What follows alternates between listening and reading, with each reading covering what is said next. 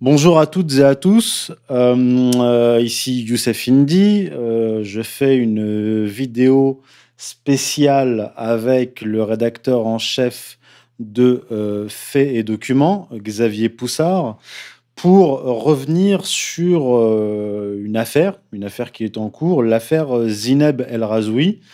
Euh, Zineb El Razoui qui a euh, attaqué en justice un journaliste indépendant qui s'appelle Idriss Siamedi. Elle l'a attaqué pour cyber cyberharcèlement. Alors, je résume l'affaire euh, rapidement. Zineb El Razoui, si je ne m'abuse, est une ancienne journaliste de Charlie Hebdo qui, je crois, s'est fait connaître pour ses prises de position contre l'islam ou contre l'islamisme. C'est selon. Hein. Et alors, le, fond de l'affaire, c'est quoi? C'est euh, Idriss Siamedi, ce journaliste, qui euh, balance sur la place publique, notamment sur, euh, sur Twitter, des informations concernant Zineb El Razoui. Quelles sont ces informations?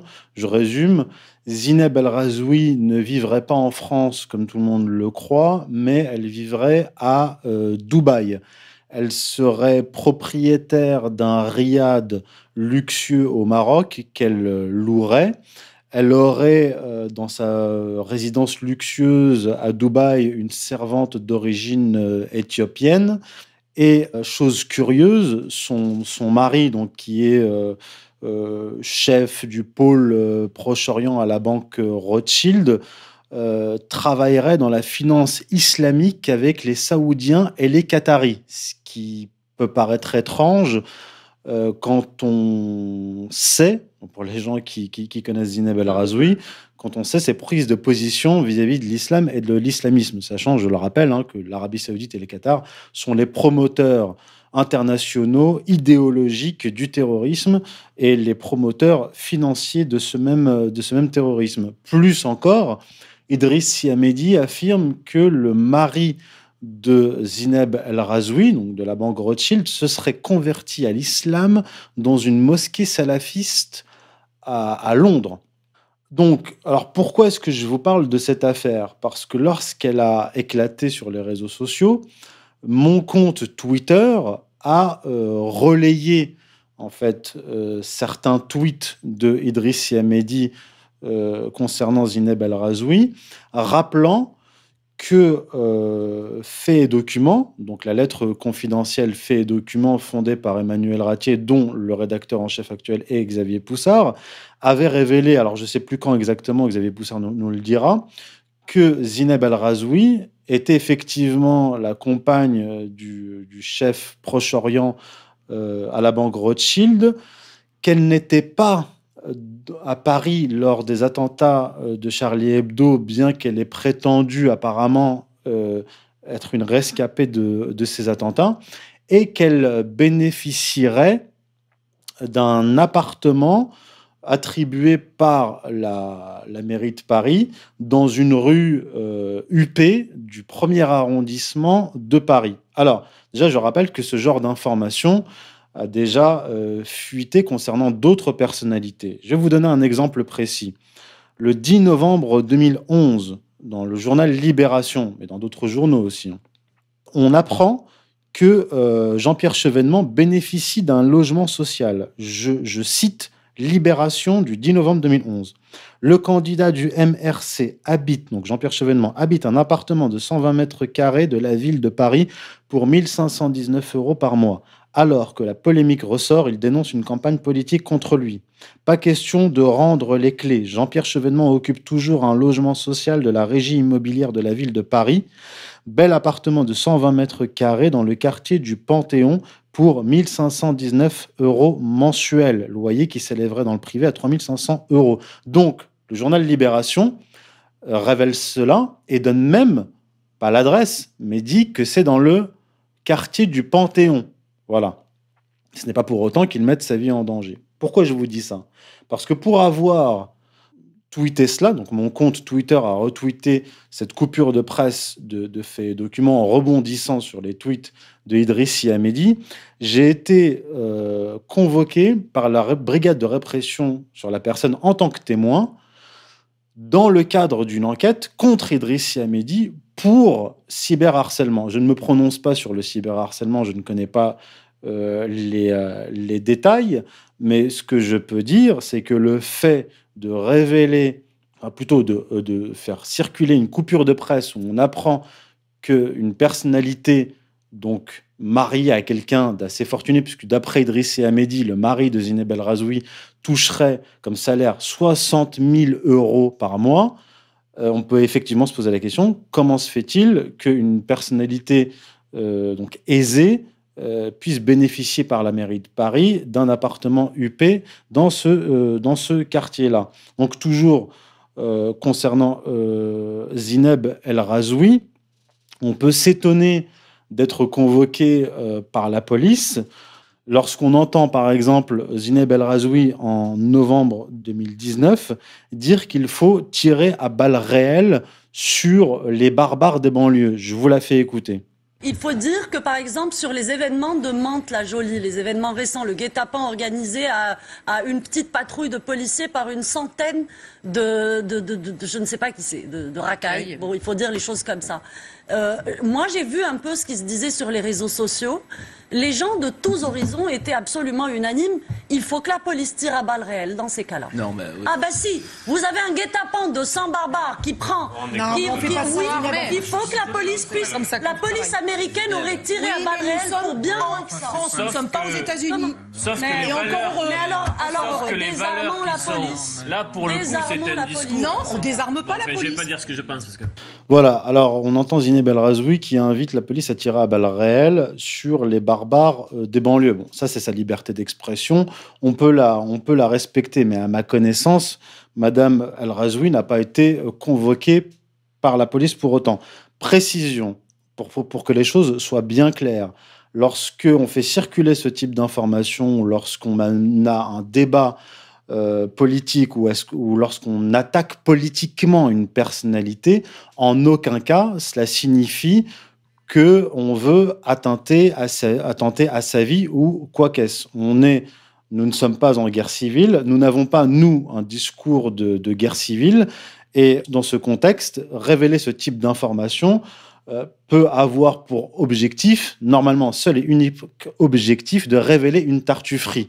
Tout simplement. Donc, je pense qu'on est dans les clous de la loi. Maintenant, je vais laisser la parole à Xavier Poussard, rédacteur en chef de Faits et Documents, qui a révélé euh, l'existence de cet appartement attribué à Zineb El Razoui et aussi l'information concernant son mari à, travaillant chez Rothschild. Je, laisse la parole à Xavier Poussard pour qu'il nous en dise plus.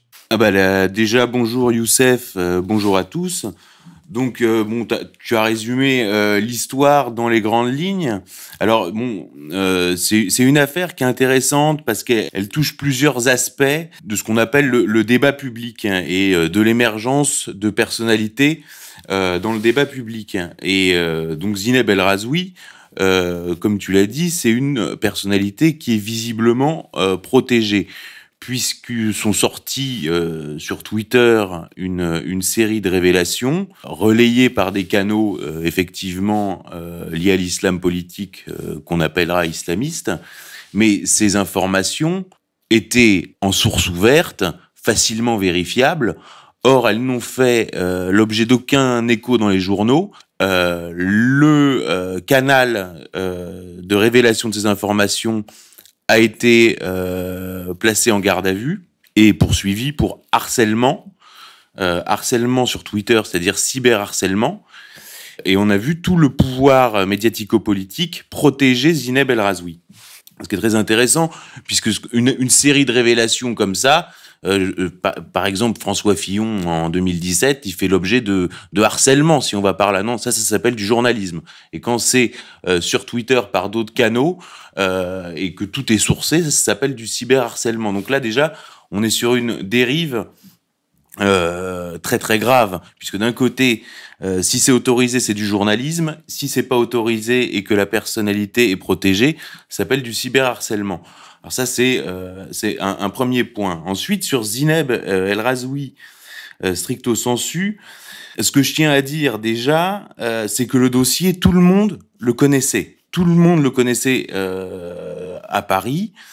toutes les rédactions y avaient eu accès pour une simple et bonne raison, c'est que le, le SDLP, c'est-à-dire le service de protection des personnalités, comment dirais-je, est utilisé de façon abusive par la République pour protéger des personnalités euh, qui n'ont pas nécessairement besoin de protection ou qui du moins abusent de cette protection. Et d'ailleurs, euh, si vous voulez suivre ce qui se passe au SDLP et l'histoire de ces abus, c'est pas compliqué. Il y a un canal euh, privilégié qui est euh, Aziz Zemouri euh, dans le point qui a sorti un certain nombre d'affaires c'est-à-dire le SDLP qui était utilisé pour protéger les livraisons de diamants de Meyer Habib le SDLP récemment utilisé pour protéger Agnès Buzyn et Yves Lévy avec une, une, protection, je dirais, de, de complaisance, etc. Donc d'habitude, c'est Aziz Zemouri dans le point qui sort ce genre d'affaires. Or, euh, là, Aziz Zemouri ne l'a pas sorti. Or, Aziz Zemouri, c'est un journaliste qui est assez euh, ambigu puisqu'il a, il a la réputation, je ne dis pas qu'il est ça, mais en tout cas, il a la réputation très nette d'être un, aussi euh, un relais des frères musulmans. Donc, première chose sur le SDLP. Donc, ce dossier, le dossier Zineb, tout le monde y a eu accès, y compris moi, et je l'ai sorti de de façon résumée dans ma lettre et euh, je vais je vais le présenter dans fait et documents dans fait et documents euh, et je vais le présenter de façon euh, très simple. Le dossier Zineb El Razoui c'est quoi? C'est ce qu'on appelle une légende dans le milieu des, des services de renseignement. C'est-à-dire que c'est typiquement la création d'une icône médiatique qui à qui on a construit une légende alors, euh, pour bien comprendre ce que c'est, je vais présenter la légende et puis ensuite je vais présenter la réalité que tu as déjà présentée dans les grandes lignes. La légende, c'est quoi? C'est que c'est une, une journaliste d'origine marocaine euh, qui lutte contre l'islamisme. C'est une, une, une journaliste de Charlie Hebdo, euh, donc qui est protégée à ce titre, hein, parce qu'en fait, elle lutte contre l'islamisme, elle est menacée euh, par les islamistes. Elle vit en couple euh, avec un écrivain. On a vu ça dans des reportages euh, à la télé. Donc dans un dans un dans un studio, si tu veux. Donc là, tu, tu as l'image, si tu veux, du de l'intellectuel engagé qui vit chichement euh, donc qui fait des, des, des, levées de fonds euh, pour pouvoir survivre. Donc en fait, elle est, elle est, elle est très courageuse, si tu veux. Et, euh, et tout ça lui a valu le Grand Prix de la laïcité du Grand Orient parce qu'elle défend la laïcité. Donc elle est Marianne Jacques France. La loge maçonnique du Grand Orient. Voilà, l'obédience, principale obédience de la maçonnerie politique. Donc elle, elle a ce titre-là et pourquoi pas après tout. Tout, tout, tout, ça, tout ça est officiel, hein, c'est ouvert. Hein. Voilà, elle vit, non mais elle vit dans le, si tu veux, elle vit dans le, dans le dénuement le plus complet elle a son engagement pour elle, elle est menacée par les islamistes, donc elle bénéficie d'une protection et euh, le Grand Orient euh, lui remet euh, le prix à cette militante courageuse. Or, c'est une légende. Alors déjà, quand on donc le dossier, euh, tu l'as résumé, en fait, elle, bénéficie donc euh, d'un logement euh, social de la mairie de Paris. Elle vit plus en couple avec l'écrivain qui était inscrit sur sa page Wikipédia et puis des portraits officiels qui ont été faits un peu partout dans le monde, notamment. Enfin, voilà, on a créé, on lui a, on lui a, on lui a créé cette légende là. Hein. La légende a été écrite et en fait, elle vit avec le responsable de la finance islamique chez Rothschild. Euh, qui lui-même euh, est converti à l'islam radical, euh, dans une mosquée londonienne. Elle passe sa vie entre le Maroc, Dubaï et, et, donc Paris. Donc si tu veux, elle est, en fait, elle vit dans une sorte de faste. On voit bien d'ailleurs quand on regarde euh, les, premiers documentaires sur Zineb El Razoui et, son visage maintenant, euh, qu'elle a intégralement été refaite, c'est-à-dire on lui a tout, on lui a fait refaire à la tête intégralement. Elle est passée sous le bistouri et donc on l'a créée. Et pourquoi on l'a créée? Pour en faire une icône. Et donc quand on regarde bien, on voit qu'elle est éditée chez Ring. Euh, d'un côté, c'est-à-dire une certaine extrême droite, et d'un autre côté, elle a le prix du Grand Orient. Et qu'est-ce qui fait la jonction, si tu veux, entre cette aile droite du Grand Orient? Alors, ça veut un peu rien dire, l'aile droite du Grand Orient, mais c'est très très simple. C'est-à-dire qu'au Grand Orient, si tu veux, tu as deux euh, branches. Il y a ceux qui veulent appliquer la laïcité qu'aux-catholiques, euh, voilà, qui, veulent appliquer la laïcité aux catholiques, et puis il y a l'aile droite qui dit non, faut l'appliquer et aux catholiques et aux musulmans. Donc voilà. Et d'un autre côté, euh, Ring, donc qui est euh, une maison d'édition plutôt classée dans la droite de conviction, l'extrême droite, où on va retrouver des auteurs comme comme Laurent Oberton, Zineb El Razoui, Papacito, etc.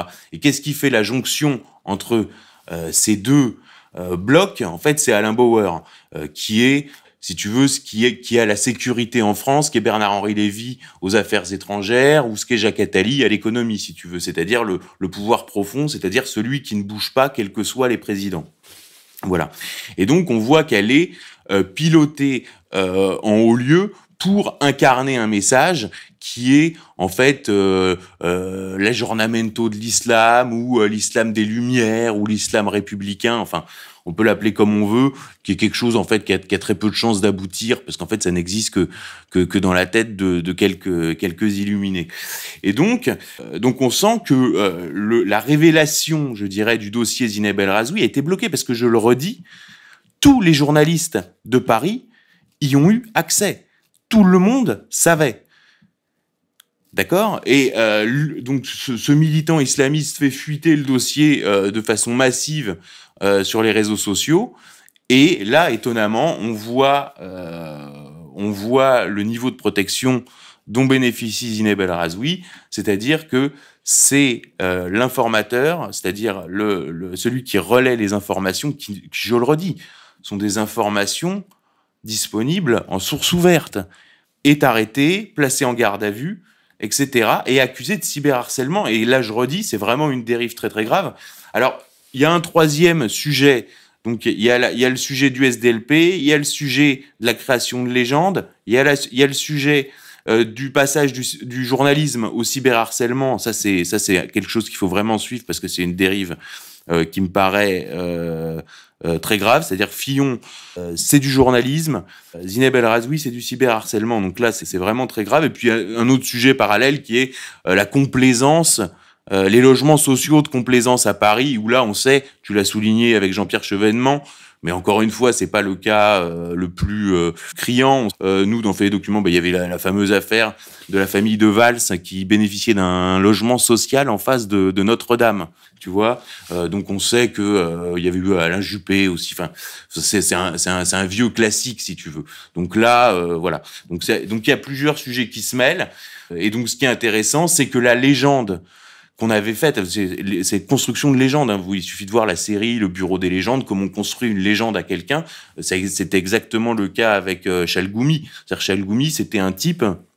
On va revenir sur Chalgoumi parce que c'est assez si c'est euh, le cas Chalgoumi et le cas euh, Zineb El Razoui sont assez euh, ont des points communs si tu veux dans la duplicité. Parce que euh, en fait on voit qu'elle est elle est de complaisance avec l'islamisme puisque son vrai euh, compagnon ou son vrai mari est responsable de la finance islamique chez Rothschild et qui lui-même est converti à l'islamisme radical dans une mosquée à Londres. Donc là, on voit qu'il y a quand même. il travaillerait avec les Saoudiens et les Qataris qui sont, je le répète, les promoteurs du terrorisme international. Voilà, c'est ça, c'est exactement ça. Donc d'un côté, on, on, persécute des gens qui, bon, euh, sont certes euh, islamistes, mais bon, euh, ont pas vraiment de levier de pouvoir, alors que parallèlement, le pouvoir profond, là, pareil, Elisabeth Badinter, euh, qui nous dit euh, la solution face à l'islamisme, la solution ne peut plus être pacifique. Alors déjà, première remarque, euh, l'Arabie saoudite, c'est Publicis, donc euh, la société de, de l'Empire de, de Elisabeth Badinter qui assure la communication de l'Arabie saoudite en France, premièrement.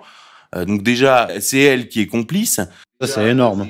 Et deuxièmement, et deuxièmement imagine que Le Pen ait dit ça, les mêmes euh, qui prétendent lutter contre l'islamisme, c'est-à-dire euh, la LICRA, euh, etc., auraient attaqué euh, Le Pen au tribunal pour incitation à la guerre civile. Donc, si tu veux, il y a un vrai problème de double discours. Et je te disais sur les légendes, je reprends l'exemple de Chalgoumi, qui était exactement le même type, parce que le, le, le faut comprendre que l'islam, le, le, sujet de l'islamisme en France, est un sujet extrêmement vaseux qui joue sur euh, sur à la fois euh, le trafic de drogue, à la fois l'islamisme et avec une infiltration euh, des services de, de renseignement où dessus tu peux euh, créer euh, des tas d'opérations de service, si tu veux. Euh, c'est un peu comparable à la Corse d'ailleurs. Hein. La Corse a été un laboratoire finalement pour ça. Je, je, je, suis en train de réfléchir à, à, ça et je le comprends de plus en plus. C'est-à-dire d'un côté le nationalisme, le grand banditisme, et dessus les services qui viennent se greffer pour certains intérêts politiques particuliers, si tu veux. Revenons à, Ch à Chalgoumi pour qu'on puisse. Eh ben, Chalgoumi, c'est exactement ça. Chalgoumi, c'est quoi l'histoire Chalgoumi? Chalgoumi, c'est un euh, pizzaiolo euh, fondamentaliste qui fait des prêches en appelant au djihad dans les foyers Sonacotra de Bobigny. Il organise le Hajj à la Mecque pour les salariés, pour les salariés de, de Roissy, dont euh, salariés de Roissy, euh, dont on peut quand même tous constater, euh, quand on va, on passe au, contrôle à Roissy, le, seul type qui dans l'imaginaire serait capable de mettre une bombe, c'est le type qui est chargé de contrôler votre sac. Le type, il a la trace sur le front, il a la barbe. Enfin, c'est quand même un truc ubuesque, quoi. Et, euh, le chargé de recrutement euh, aéroport de Roissy, c'était d'ailleurs le cousin de Gilles William Golnadel. Donc là, on voit euh, qui est membre de la GLNF, coopté à la GLNF par le préfet Gardère, qui est un proche de Sarkozy. Enfin, là, on est dans ce qu'on appelle, ce qui est convenu d'appeler l'état profond. Et donc, Chalgoumi avait été épinglé par une note de la DST. Euh, comme représentant un danger et euh, d'islamisme euh, sur l'aéroport de Roissy. Ça avait été l'objet d'ailleurs du livre de Philippe de Villiers, les mosquées de Roissy, qui, qui s'appuyait sur un rapport de la DST. Et d'ailleurs, la fuite du rapport de la DST qui en fait avait été fourni par le fils de De Villiers à Philippe de Villiers, avait valu, comment dirais-je, une représaille qui avait été le déballement public de toutes euh, les affres, si on veut, euh, de, de, des fils de Villiers, de la famille de Villiers euh, sur le plan sexuel. Donc là, pareil, c'était du journalisme, c'était pas du cyberharcèlement. Enfin, passons. Et donc, ce pizzaiolo fondamentaliste qui embrigadait dans l'islamisme radical les salariés de l'aéroport de, de, Roissy et qui appelait au djihad dans les foyers Sonacotra, était menacé d'expulsion. Et là, euh, Samy Gozlan et les responsables de la communauté juive sont venus le voir en lui disant « Bon, écoute, soit t'es expulsé, soit tu incarneras l'islam des Lumières. Et donc le type a dit bingo. Et donc on lui a construit sa légende de, euh, résistant aux islamistes. Et, euh, sur Zineb El Razoui, on n'est pas loin du même, fonctionnement. Donc voilà ce que j'avais à dire sur cette affaire. Euh, écoute, tu as été convoqué au commissariat, on, t'a demandé où j'étais, euh, comment on avait eu les informations. Enfin, ce qui est, c'est complètement ubuesque, c'est n'importe quoi. Euh, la France est en train de devenir euh, euh, une sorte de dictature euh d'un nouveau genre étrange. Enfin, faut, faut suivre hein, parce que ce genre d'affaires vont se multiplier. Donc c'est bien, bien important de comprendre tout ça. Je répète, je répète pour ma part que je suis chercheur, je fais de l'histoire et, et de la géopolitique. Je n'ai jamais été attaqué en justice, donc encore moins condamné. Et c'est la première fois que je suis convoqué par euh, la police. Et c'est pour une coupure de presse relayée sur mon compte Twitter. Voilà. Donc, euh, on en est là. Bah D'ailleurs, ça c'est intéressant aussi parce que, parce que si tu veux, moi, pourquoi je fais les documents et pourquoi je suis que sur papier et pourquoi je fais pas un compte Twitter? Parce que euh, certains, certains ont des comptes Twitter, euh, les identitaires, sur euh, notamment euh, sortir des petits trucs comme ça sur euh, sur l'islam radical. Ils sont ils sont jamais inquiétés. Mais moi, si je faisais la même chose euh, sur Twitter, mon compte serait bloqué et je serais convoqué tous les quatre matins au commissariat. Donc c'est pour ça que euh, je suis en format papier parce que ça permet malgré tout d'éviter la censure puisque la censure se concentre euh, sur les réseaux sociaux puisque c'est devenu aujourd'hui le le, le, le, canal euh, principal d'information pour les gens. Donc là, Jean s'en appelle aussi. Abonnez-vous à Fait documents parce que c'est vraiment des informations exclusives, vraiment rares.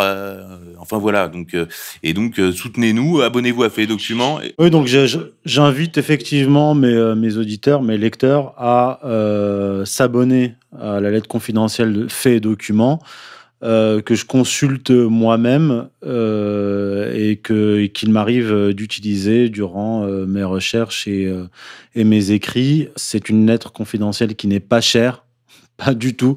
Si on compare au prix des abonnements des autres lettres confidentielles, et euh, si je ne m'abuse, vous n'avez jamais été attaqué en justice. Voilà, voilà, et c'est inattaquable, tout est sourcé. De toute façon, on travaille sur source ouverte. Hein. Je le redis, euh, là c'est pareil, l'affaire Zineb El Razoui, elle est sur source ouverte. Enfin, on est en plein délire, quoi. C'est un type qui, fait, qui relaie euh, des, des, des, captures d'écran de sociétés de Zineb El Razoui au Maroc, euh, est arrêté pour cyberharcèlement. Enfin, on est chez les fous, quoi. Euh, Qu'il soit islamiste ou pas, je m'en fous. Euh, c'est pas ça que je juge. Je juge juste que, en plus, si c'est aujourd'hui pour les islamistes, demain. C'est la véracité de l'information qui est importante, pas la, pas l'origine. De, de, voilà, c'est ça. C'est-à-dire que de demain, demain, ce sera pour nous. Mais par contre, euh, euh, Marine Tuki de Mediapart, elle, c'est pas du cyberharcèlement, alors qu'elle harcèle des gens euh, sur 10 ans, à, plein temps. Enfin, je veux dire, on est, on est chez, vraiment chez les fous, quoi. On va conclure là-dessus. Merci euh, Xavier Poussard, rédacteur en chef de Faits et Documents. Merci à tous. Merci à toi.